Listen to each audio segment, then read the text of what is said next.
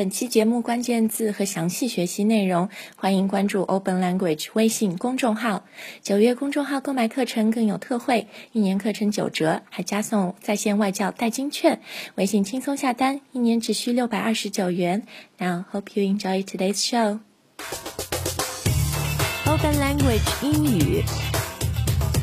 潘吉建议告诉你。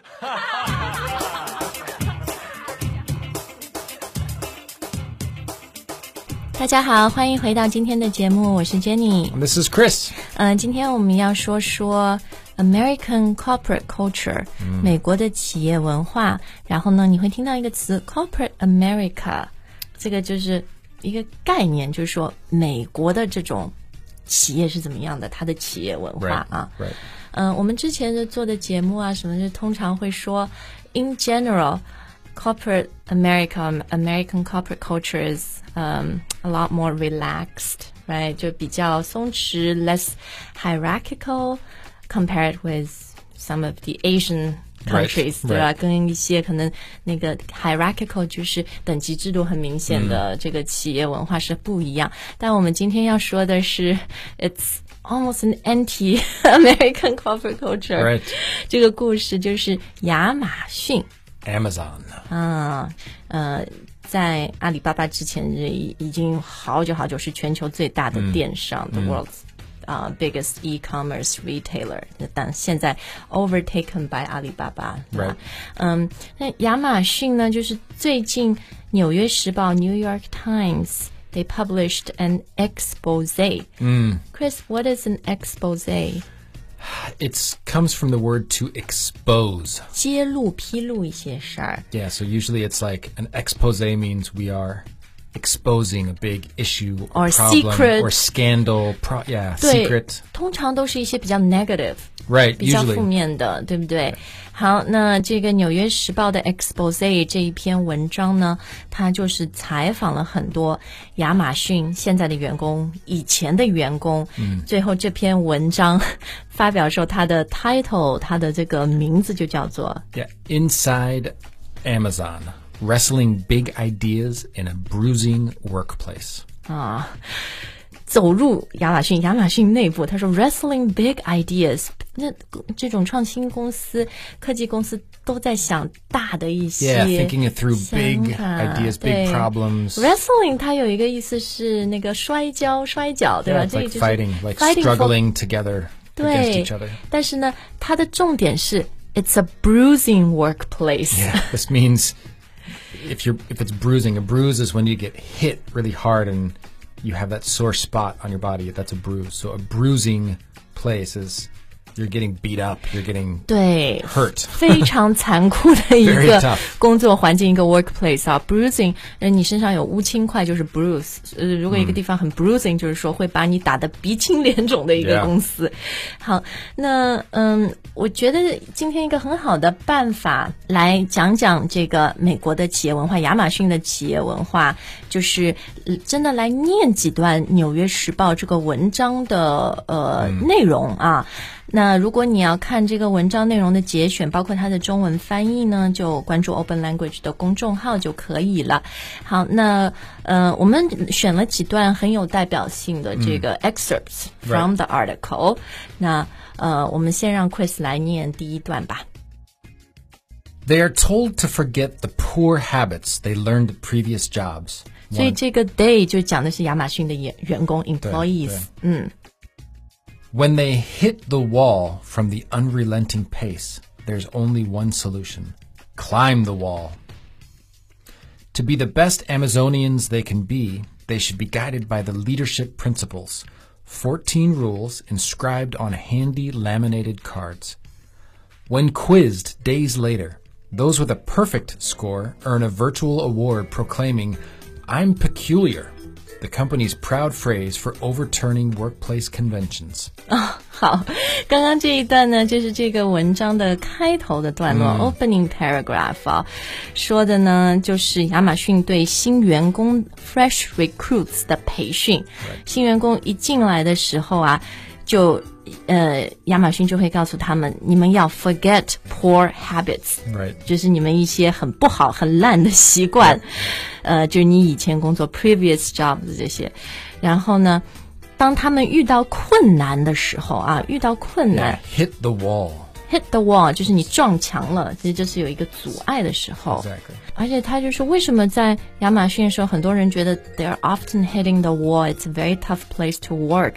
It's because Amazon has a very aggressive，就是很竞争非常激烈、v e r y competitive culture。 Right.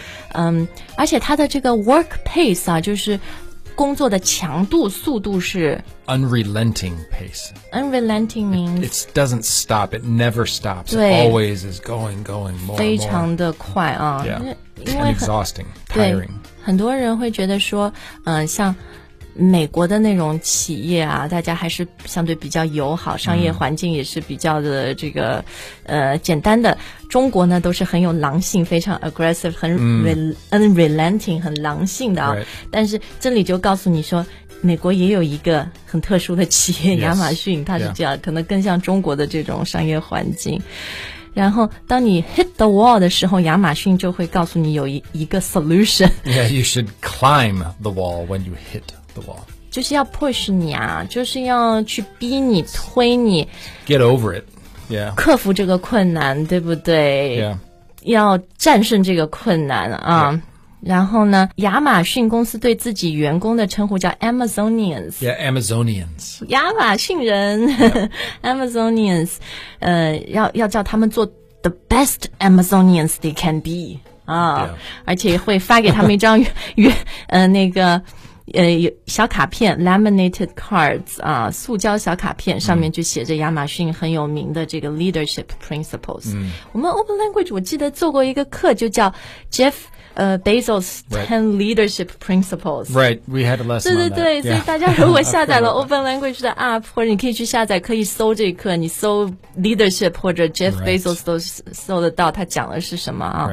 嗯，反正这就是这样的一个环境。然后刚刚 Chris 还说到亚马逊有一个公司的好像 proud phrase，、公司很引以为傲的一句话叫 I'm peculiar. “我很与众不同 It's like it, it could be I'm strange or I'm unique. I'm special. ”，两种都可以，与众不同有可能是很奇怪的。比如别人看到这篇文章都说：“天呐，亚马逊这个地方 Different. 这种环境谁要在那工作，对吧？但他们自己就觉得我们很引以为傲，就 Jeff Bezos 公司的创始人.觉得就是是我应该做的。嗯，那其实像一些 high tech companies 科技公司，特别像硅谷文化 Silicon Valley 的，就是说我们经常说哇，Google 的 office 这个 Campus、Facebook 什么的，好舒服哦。然后对员工也是好像让给他们很多自由啊什么的，and give them a lot of employee perks。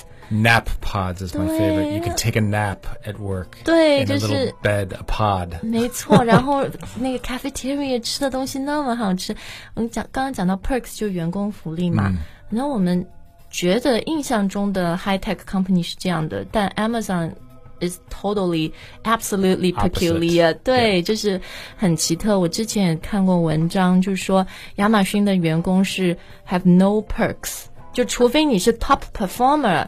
才会有 perks，Right. 不然的话，公司你吃午餐要自己花钱，在公司 parking 停车也要自己花钱因为 Jeff Bezos 说，呃，我给员工 free lunch、free parking doesn't create any direct value for our users，因为他我他最大的一个 motto 一个信条就是说，我们做的每一件事要直接的带给用户价值。 How about direct value for your employees, though?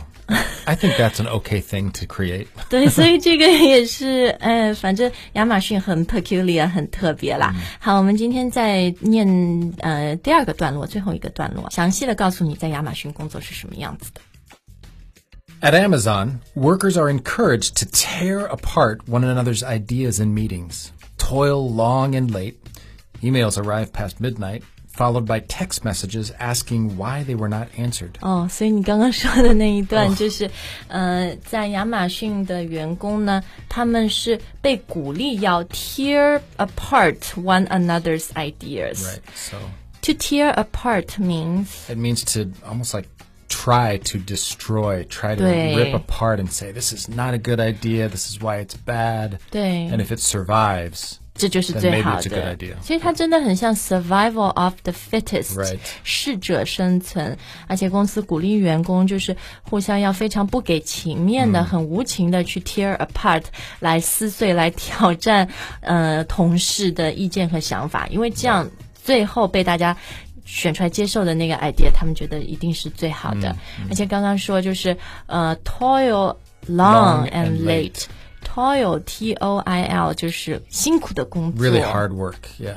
对他们工作的时间，they work really long hours，Yep. so they work really late，而且有可能你十点下班回家，然后晚上睡觉睡到一点。呃，你的老板或者其他同事，甚至 Jeff Bezos 就直接给你写 email，、 Right. 然后你没有及时回的话，你还会收到短信说为什么你不回？嗯，因为 Jeff Bezos 他 he's very famous for encouraging uh customers to directly email him with problems. 嗯， You 大 should 家 email him and tell him your company workplace sucks. 但就不同的角度吧，我觉得他有他的道理，而且亚马逊从某很多角度来讲，也确实是个很成功的公司啊。嗯，好，接下来我们再来读一下。 they are held to standards that the company boasts are unreasonably high. The internal phone directory instructs colleagues on how to send secret feedback to one another's bosses. 哦，所以你刚刚说亚马逊对员工的要求是 unreasonably high，嗯，而且亚马逊这是他自己的原话，就是说我们对人的要求是 unreasonably high，就是 It's almost like 高到就是不近乎人 it's 情 impossible 的， almost. 对 It's like it, it can't be done, but we still strive for it. 对对对，就是他们就是想做最好的，迫使员工做最最最最好的，非常的严格。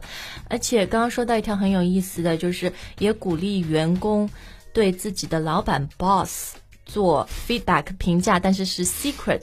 秘密的，就是可能如果你觉得老板有哪里不好或者什么 Yeah, it's 你 like 可以 a- 匿名的写。对， Say a, a tattletale. It's like somebody who tells, oh, so and so did this, and they made this mistake. And did you 说的- know? tattletale 就是 Tattletale 告密，对吧？小 Yeah. 喇叭背后说话。 That's a bad thing. 对对对。 Um, employees say it is frequently used to sabotage others. The tool offers sample texts, including this. I felt concerned about his inflexibility and openly complaining about minor tasks. 哦，所以你刚刚讲的就是， 呃，有一些员工觉得就是这样的行为，鼓励大家互相匿名，尤其像匿名举报这样，是一公司要 sabotage 其他的员 Yeah, 工。it's like to intentionally try to destroy 对 sabotage 也是这种故意破坏，对吧就现在听下来，亚马逊的这个工作环境真真的是非常的 bruising，very Yes. 嗯、a l m o s t ruthless，很冷酷 Awful. 的，对。awful. 好，那这篇文章接下来还有很多内容啊，我们也会节选一些精华放在 Open Language 微信公众号这一篇文章的推送里面。嗯，他后面会说到一些就是员工说那种四五十岁的 Senior Level Manager。高层管理有的时候开好会出来都快要哭了，就是他们的 idea 被无情的批评这样。但是还有很多人愿意在那里工作啊，为什么呢？所以这个文章也告诉了你它的反面，它可能这这种做法有道理的一面啊。我们今天的微信公众号里会跟大家分享。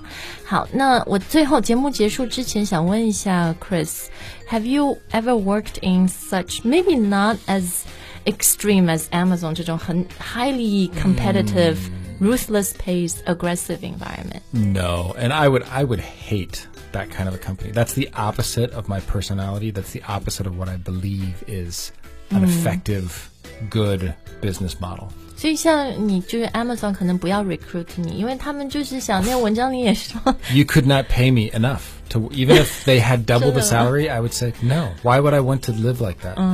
但但我觉得这个可能也是一个能逼人成长的环境吧。I mean, maybe if it was a lot of money for a year, I could do it. 看在钱的面子上。We're talking seven figures, but 好，那呃，就是说到这样一个特别竞争激烈、残酷的环境啊，英文里面我们都知道，你可以说 it's super aggressive，对吧？但还有一个很好的词，可以说 it's ultra aggressive。